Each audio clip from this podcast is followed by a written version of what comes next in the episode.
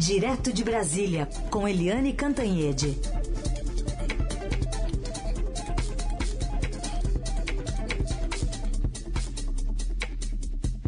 Oi, Eliane, bom dia. Bom dia, Heisen. Bom dia, ouvintes. Bom, tivemos no, no fim de semana o anúncio no sábado da candidatura de, pré-candidatura ainda, de Fabiano Contarato ao governo do Espírito Santo. Como é que fica então o PSB que tem lá Renato Casagrande querendo a reeleição? Como é que fica essa federação PSB-PT? Olha, essa federação sacoleja, né? É uma federação sacolejante, porque todo dia tem uma má notícia. O PT e o PSB resolveram bem a situação em Pernambuco. Pernambuco, que é a principal base, né, a base mais sólida do PSB de bola, do Partido Socialista Brasileiro. Lá sim o PT abdicou de ter candidatura própria e liberou para o PSB. Aliás, como vem acontecendo há bastante tempo, né? Então, quem está é, com o comando em Pernambuco, que é um estado importante, principalmente o estado importante no Nordeste, é o PSB. No resto do país, nada anda. Né? Em São Paulo, continua o Fernando Haddad do PT de um lado, o Márcio França do PSB do outro. No Rio Grande do Sul, o Beto é, o Beto Albuquerque, que é do PSB, não abre mão da candidatura dele. E o PT também está jogando duro. Aliás, é, cada hora eu ouço falar no nome do PT no Rio Grande do Sul. Mas o fato é que o Beto não, uh, o Beto que foi inclusive vice, né, na, na chapa da Marina Silva, já presidência da República, ele não está abrindo mão. No Rio de Janeiro também é complicado, é complicado, porque é, é, lá está uma bagunça. Então vai se complicando a situação. E o Fabiano Contarato é um delegado de carreira, ele é um homem que tem sido muito bom parlamentar, ele se assumiu gay é, publicamente, ele defende ali os direitos LGBTQI, né? Ele que é casado com outro homem, tem dois filhinhos e ele é um belo quadro, né? Ele ganhou muito destaque, é, muito destaque, inclusive na defesa da Lava Jato, etc. E agora? E agora? Como é que faz? Né? E o candidato à reeleição, o Renato Casagrande, que é o governador, que, enfim, tem, vamos dizer assim, a vaga natural, né? já que é candidata à reeleição. Então, essa federação está ficando muito difícil. A federação que a gente está vendo com mais clareza é do PT. Neste campo, né, liderada pelo PT, é só com o PV e o PCdoB.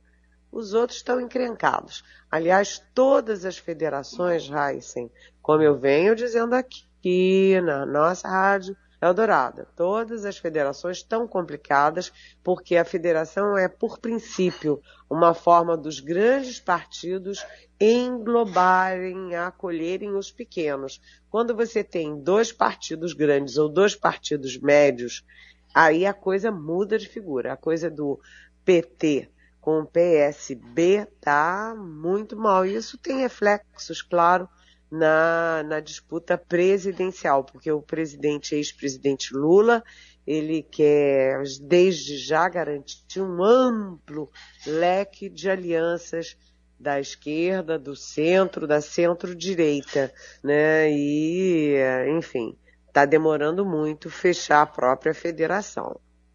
Então tá bom, vamos ver no que, que vai dar, né? É, partidos estão mais para amizade colorida do que para casamento, aquela coisa mais formal, né? Então, estão mais ali meio que sem compromisso. Ô, Eliane, mas tem uma federação que uh, andou, né, do PSDB com o Cidadania? Essa andou? Sim, essa andou porque no sábado o Cidadania, que é um partido menor, né, um partido pequeno, é, fechou aí o acordo para é, para fechar, né, para concluir o processo de uma federação com o PSDB. Mas atenção, né? Essas coisas não são fáceis. Primeiro, a votação interna no Cidadania, que foi no sábado, foi muito pequena, foi apertada, né? Não foi, assim, unanimidade, nem foi, aliás, unanimidade em política é muito difícil, né?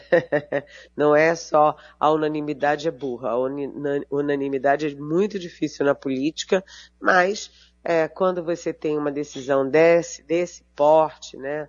dessa importância, é conveniente você ter uma votação maciça, expressiva, mesmo que não seja unanimidade. Lá não foi, foi um resultado apertado e isso deixa margem para como vai evoluir a federação. Ok, fecha a federação, mas como ela evolui? Uma das questões é exatamente a candidatura à presidência da República, porque o PSDB, como todo mundo sabe, fez prévias e escolheu como candidato o governador de São Paulo, João Dória. E agora o, P, o Cidadania adere à federação com o PSDB, mas dizendo que ainda é cedo para fechar todo em torno do Dória. Então é uma federação, mas é mais ou menos federação porque o normal seria o partido fechar com a federação e automaticamente aderir à candidatura do partido principal da federação, que é o Dória. Mas isso não aconteceu ainda, né? Muita água ainda vai rolar. O fato é que hum, o PSDB fecha com o Cidadania e ninguém ouve falar mais nenhum partido para aderir a essa federação. Falava-se de PSDB com MDB, mas isso não evoluiu. É, há conversas também com União Brasil, mas também não evoluiu. Por enquanto, o que está aparentemente certo é PSDB com cidadania, aliás, uma velha, velha, velha aliança o Roberto Freire, que é o principal líder, né, o presidente é, desde sempre do Cidadania, ele, um, ele, ele sempre caminhou junto com o PSDB, né, a social-democracia. Mas agora a federação é um passo além, né, um casamento, como você disse. Isso implica muitas mexidas, muitos, muitos compromissos. Mas um desses compromissos que não está fechado ainda é o apoio ao João Dória maciçamente no Cidadania. É bem lembrado, né, Eliane, por você, porque é o, o Cidadania é o PPS, né? É o que era o PPS do, do Roberto Freire, não é isso? Agora é, o, cidadania. começa lá atrás. Ah, lá atrás, né? Como, como comunista. PCB, é. o, era o PCB comunista, é, que a gente chamava de partidão. Isso. Aí eles é, arejaram, é, viraram o, o, o, o, que você chamou, como é que PPS, era o... O PPS, né? PPS, Isso. PPS, até que tinha uma, uma simbologia bonita, que era uma coisa assim de modernidade e tal, e que virou cidadania, que é, continuou pequeno e os partidos pequenos sem a cláusula de barreira, com a cláusula de barreira que exige é, desempenho mínimo nas eleições, é, todos eles correm o risco de extinção. Por isso foi feita a federação para dar sobrevida a essas pequenas siglas. Eliane, vou pedir para você compartilhar agora também com o ouvinte do Eldorado, sua coluna de ontem, publicada pelo Estadão, estava até na capa do portal também, mostrando as boas relações do presidente do PSD, Gilberto Kassab, com todos os lados dessa disputa eleitoral. É, exatamente, né, Heisen? Porque o Gilberto Kassab, ele é considerado ali uma das grandes raposas políticas, né? Ele conseguiu o que outros não conseguem. Ele conseguiu é, criar um partido para chamar de seu PSD, que é não apenas uma força grande no Congresso, mas como é também uma força em ascensão. Tem, por exemplo, o prefeito de Belo Horizonte, né, que é o Alexandre Calil, tem o prefeito do Rio de Janeiro, o Eduardo Paes, ou seja, é uma sigla importante. Agora, esperteza demais, come o dono, como a gente bem sabe. E o Gilberto Kassab está fazendo movimentos, contorcionismos que o mundo político está de cabelo em pé sem conseguir entender ou ou cabelo em pé ou pulga atrás da, da orelha, porque o Gilberto Kassab lançou a candidatura do presidente do Senado, Rodrigo Pacheco, que era do DEM, migrou para o PSD. PSD fez um evento grande, né? As televisões transmitiram ao vivo a, a, o discurso do Rodrigo Pacheco se lançando à presidência da República, ou seja, foi um movimento formal, né? público, notório, e depois disso o Rodrigo Pacheco sumiu, ninguém vê, ninguém sabe, ninguém viu. E os, enquanto isso, o Gilberto Kassab se aproxima do, do, governador do Rio Grande do Sul, o Eduardo Leite, que é do PSB, acenando ali com a possibilidade do Leite ser candidato à presidência da República pelo PSD, né? É, olha só que movimento. Seria muito grave, ou será muito grave, se o Eduardo Leite, que tem 35 anos, tem uma carreira política que pode ser brilhante pela frente, né? O céu é o limite, governador de um estado importante, é, bem sucedido, é, já cotado para ser da, presidente da República, se ele sai do PSDB, vai para o PSD, chega lá o Kassab puxa o tapete dele, como está fazendo com o Rodrigo Pacheco, ele nem disputa o, o, governo, a reeleição ao governo do Estado, nem tem a candidatura e ficará para sempre com a pecha de quem concorreu às prévias do PSDB, perdeu para o Dória e depois não respeitou o resultado. Então é um movimento muito arriscado para o jovem e promissor Eduardo Leite. Além de tudo, por trás desses movimentos do Kassab, fica sempre uma percepção do mundo político de que é uma jogada, é um blefe, porque o Kassab tem ali conversações, negociações muito avançadas com o ex-presidente Lula do PT. Né? E ele já disse que não diz que ele, Kassab, já disse que não descarta apoiar o Lula já no primeiro turno, ou seja, deixando claro que no segundo apoiará sim e acenando com a possibilidade de apoiar no primeiro turno. Então fica parecendo que o Kassab está assim, né? Hora vai para um lado, hora vai para outro e vai estar tá esperando para ver para onde vento sopra para pular na candidatura que tiver mais chances em outubro. E aí é, é aquela coisa, o partido dele fica inseguro porque quanto mais ele se aproxima do PT e do Lula, mais a seção do, do sul do PSD fica, é, fica com o pé atrás, né? Porque o PSD do Rio Grande do Sul, de Santa Catarina e do Paraná não querem saber de PT, não querem saber de Lula. Então, ele racha o partido se ele fica com Lula. Então, dá a sensação de que ele usa as pessoas use o Rodrigo Pacheco, use o Eduardo Leite para manter unido o PSD e na hora H pular no barco que mais convém. E eu terminei a coluna dizendo assim, o que? Kassab com o Bolsonaro? E eu respondo, ué, por que não? Pode ser com o Kassab, pode ser, o Kassab pode ir com o Lula, pode ir com o Pacheco, pode ser com Eduardo Leite. E por que não o Bolsonaro, se o Bolsonaro, sei lá, é, dispara ou cresce ou se consolida? Sei lá, né? E o mais curioso aí é um bastidor. Heisen, eu não gosto de fofoca. Sim. Quem gosta de fofoca, a gente sabe que é a nossa Carolina Herculin.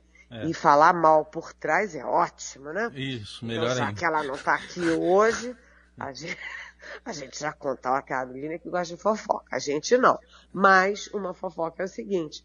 Eu fiquei impressionada porque líderes do, do próprio PSD, líderes do MDB, líderes do DEM é, e do MDB elogiaram a minha coluna. Ou seja, tem muita gente que está achando que o Kassab está indo longe demais e se achando esperto demais para fazer esses movimentos tão bruscos, tão é, que deixam todo mundo sem entender qual é a do Kassab.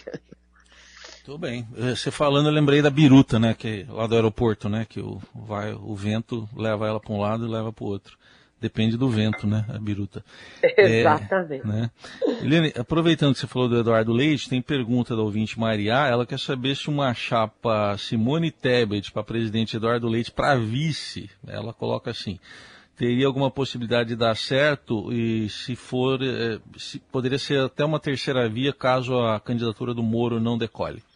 Oi, Maria. É, a terceira via está muito espremida entre o favoritismo do presidente, do ex-presidente Lula e do, do candidato à reeleição, né? Candidato à reeleição no Brasil é sempre um candidato considerável, que é o Jair Bolsonaro nesse momento. Muito espremida a terceira via. A terceira via só tem chance se unir todo mundo. Unir o PSDB, unir o Moro, né? O PSDB é o Dória, o, o PSDB dissidente, que não é Dória, o MDB com a Simone Tebet, o Podemos com o Sérgio Moro, o Eduardo Leite onde ele estiver e, por exemplo, o PSD, que é um partido muito forte. E a União Brasil, que é a fusão do PSL, é, que foi do Bolsonaro, e do DEM, Uh, também pode ter um fator, ser um fator importante nisso. Mas se não unir todo mundo, é, Maria, a chance é muito pequena. Agora, uma chapa do Eduardo Leite, por qual partido, é, com, unindo que partido, ninguém sabe. A Simone Tebet com um MDB muito dividido, porque o MDB do Nordeste está todo com Lula. Tem exceções do MDB que também estão com Bolsonaro. É, fica muito difícil, né? Além disso, é a Simone Tebet, que é uma boa senadora, que fez bonito na CPI, ela é muito aplicada, ela é inteligente, ela é do bem, é, mas ela tem índices pequenos nas pesquisas. Então, é, Maria, é, eu não estou vendo esse cenário de Eduardo Leite com Simone Tebet, mas vejo sim articulações é, é assim, é, de várias frentes para tentar unir toda essa gente numa candidatura só. A gente ainda tem muito tempo até outubro, vamos ver se eles conseguem, né? Muito bem. Helene, vamos falar agora sobre essa crise que ainda persiste, Rússia e Ucrânia. Agora o governo brasileiro está orientando brasileiros a saírem da área mais perigosa de conflito. Então, o presidente Bolsonaro então não conseguiu resolver a guerra lá com o Putin. Pois é, né? Ele foi com Jesus Cristo e tudo, tal, na cola, mas parece que não resolveu não. A coisa continua muito complicada lá.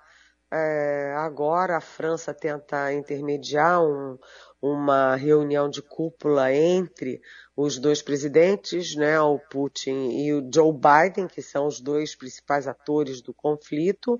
É, essa reunião pode ser precedida pelos dois chanceleres, pelos ministros de Relações Exteriores de Rússia e Estados Unidos, e aí o Brasil, eu já relatei aqui, né, as forças diplomáticas e uh, militares do Brasil achavam que o, o Putin estava blefando, que o Putin lucra politicamente, porque ele ascende muito no cenário internacional, é, confrontando com Washington, pegando o apoio explícito da China, mas que ele estaria blefando quando ele fala em invadir a Ucrânia. O Brasil não acreditava nessa possibilidade. Como essa possibilidade foi crescendo, o Brasil agora também recua nessa posição, nessa avaliação, porque o Brasil manteve a ida do presidente Jair Bolsonaro a Moscou e em nenhum minuto tinha pedido a retirada de brasileiros da área de conflito. E isto mudou. E agora, depois que o Bolsonaro já voltou, já está aqui mais em segurança no Brasil, é, agora o governo brasileiro pensa sim em orientar, já começou a orientar os brasileiros inclusive estudantes, né, estudantes de medicina e tal, que estão na área mais, assim, o foco mais é, visado ali pela Rússia, uh, na Ucrânia, para saírem de lá. O Brasil agora recomenda que os nacionais saiam da parte mais visada é, da Ucrânia. Ou seja, o Brasil reconhece que, blefando ou não, sabe-se lá o que, que o Putin é capaz de fazer, né, Aysen? Muito bem. Negociação que a gente continua acompanhando também, é, com essa tensão toda mundial. Bom, Eliane Cantanhede está com a gente diariamente aqui. Amanhã, de volta ao Jornal Eldorado. Eliane, boa semana. Até amanhã. Boa semana. Beijão.